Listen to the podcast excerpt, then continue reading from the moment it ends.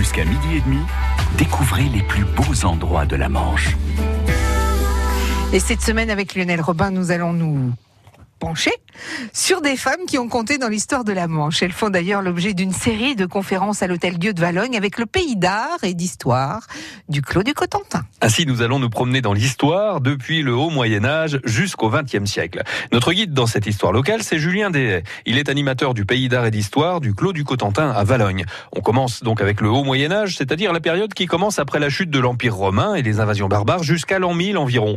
Alors est-ce qu'il y avait une vraie différence entre le statut de la matrone romaine, comme celle qui vivait à Alona, près de l'actuelle Valogne, et celui de la femme de l'époque mérovingienne Alors le lien effectivement entre ces femmes du haut Moyen Âge, puisqu'on on a régressé très loin dans le temps, et la matrone romaine, c'est vrai qu'il y, y, a un hiatus hein, entre la tradition de l'Antiquité et celle euh, qui est celle des Francs, donc de, de, de population germanique d'origine, euh, qui constitue à ce moment-là la, royauté mérovingienne.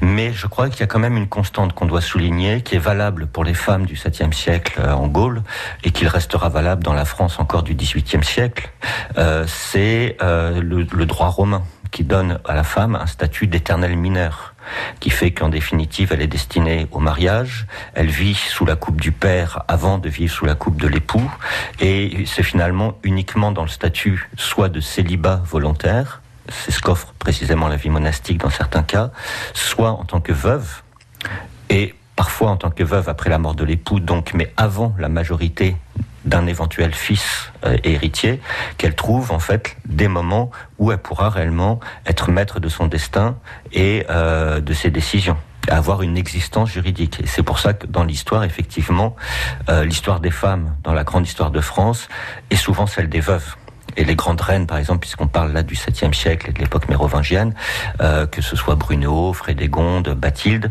c'est en tant que veuve qu'elles parviennent à exister et à laisser justement cette trace notable dans notre mémoire. Pour prendre un exemple que tout le monde connaît, Catherine de Médicis. Alors, on, Catherine de Médicis qu'on rencontrera dans notre cycle de conférences, puisque euh, elle avait comme dame de compagnie euh, Adrienne d'Etouteville, qui était donc dame de Bricbec.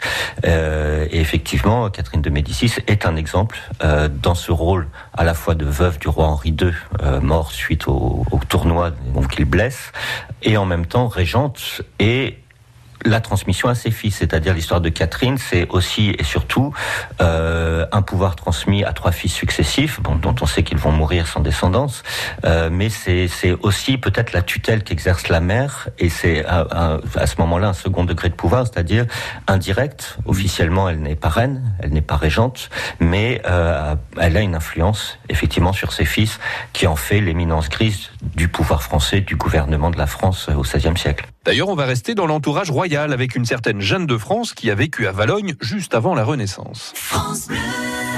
Bonjour, c'est Stéphanie Mounier. Alors demain, dans l'avion bleu, on vous ouvre les portes de l'IFORM, le centre de formation des apprentis de la Manche. Posez toutes vos questions dès 9h. Gilbert Guérand, on passe en cuisine juste après Oui, avec un bulot, mais bulot de chef étoilé, Damien Goguet, le chef du restaurant La Marine à Barneville-Carteret, cuisine pour vous ce mystérieux bulot. À demain. France Bleu Cotentin.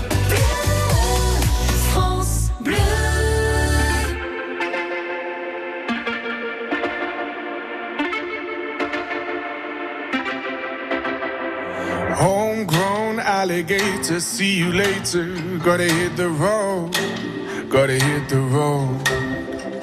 The sun ain't changed in the atmosphere, architecture unfamiliar. I could get used to this. Time flies by in the yellow and green. Stick around and you'll see what I mean. There's a mountain top that I'm dreaming of. Be riding shotgun underneath the hot sun, feeling like a someone. I'll be riding shotgun underneath the hot sun, feeling like a someone. South of the equator, navigator, gotta hit the road, gotta hit the road. Bikini bottoms, lager tops. I could get used to this.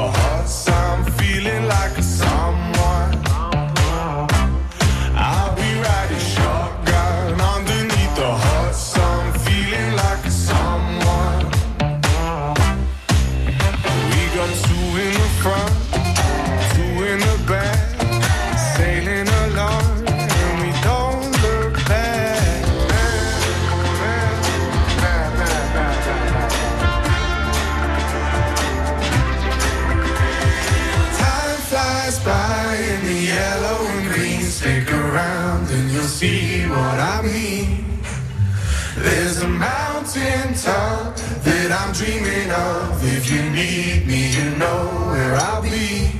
I'll be riding shotgun underneath the hot sun, feeling like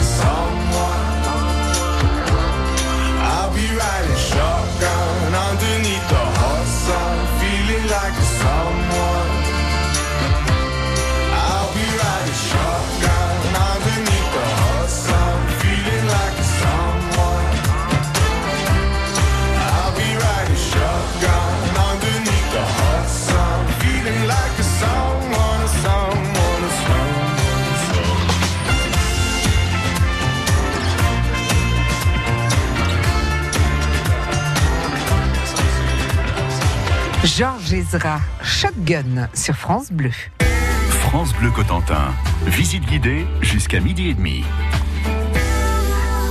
Avec Lionel Robin, nous sommes au 15e siècle avec une figure marquante de l'histoire du Cotentin. Oui, et c'est Julien Dehaye du Pays d'Art et d'Histoire du Clos du Cotentin qui nous parle aujourd'hui d'une certaine Jeanne de France, qui par son patronyme nous signale là une ascendance royale. Mais elle n'a rien à voir, en fait, avec sa demi-sœur, Jeanne la Boiteuse, qui elle sera canonisée. C'est une fille du roi Louis XI, euh, une des filles bâtardes qu'avait eu le roi euh, plus ou moins dans sa jeunesse, avec une certaine Félisée Regnard.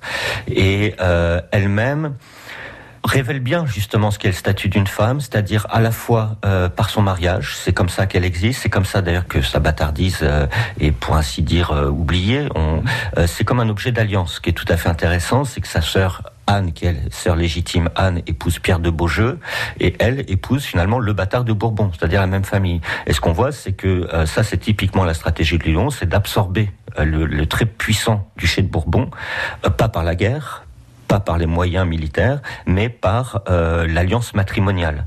Et donc, ce que révèle Jeanne de France au plus haut point, d'abord dans son, sa vie et son existence, c'est que la femme est un la femme objet, comme on a parfois dit, euh, la femme, pour le coup, objet de transaction, objet diplomatique, politique, euh, dans l'histoire de la constitution même du Royaume de France. C'est-à-dire, elle est un pion sur l'échiquier d'une construction nationale. Euh, ça, c'est un aspect de la vie de, notre Jeanne de France. L'autre aspect, c'est qu'effectivement, on la perd ensuite, finalement, quasiment Jeanne, dans, l'ombre de son époux, qui est quelqu'un, Louis de Bourbon, absolument remarquable, qui a joué un rôle déterminant dans toute l'histoire de la royauté sous, sous Louis XI, euh, qui est à l'origine de la constitution, par exemple, du port de Saint-Va, avec les premiers aménagements sur l'île de Tatiou, les premières fortifications. Mais en gros, Jeanne, elle disparaît. Et il faut attendre la mort de l'époux pour la voir réapparaître comme administratrice, comme euh, gérante d'une fortune familiale, et avec un trait assez particulier aussi qu'on retrouvera chez beaucoup de femmes de ce statut au sein des élites euh, de la noblesse française, c'est euh, ce rôle de s'occuper de l'alliance de ses propres enfants, du mariage. Et en fait, ce qui est assez intéressant, c'est comment on la voit ensuite être entièrement préoccupée par le, justement le mariage de ses deux enfants. Elle a un fils Charles et une fille Suzanne, et on la voit vendre une bonne partie des investissements, des achats qui avaient été faits par son époux en Cotentin. Autant son époux était apparemment amoureux de Valogne et du Cotentin, autant elle, c'est une femme de cour qui réside souvent à la cour du roi, qui est une cour mobile, euh, qui s'intéresse peu à ici. Et en fait, son action de veuve, c'est vendre les biens pour constituer la dot de ses enfants. Et elle est totalement dévolue à ces transactions, euh, souvent un peu machiavéliques. Enfin, il y a des intérêts particuliers. Bon, euh, mais on, elle se révèle pleinement. Je vais pas le révéler ici, mais on pourra même relater les conditions qui en fait une véritable mégère lorsque on peut la voir responsable de l'assassinat de son propre beau-fils. Euh, ce qui montre quand même un peu la dimension et la mesure de ce type d'implication. On n'y va pas avec le dos de la cuillère. Autre temps, autre mœurs. En tout cas, Jeanne de France va tout de même laisser son empreinte à Valogne, comme on le verra bientôt.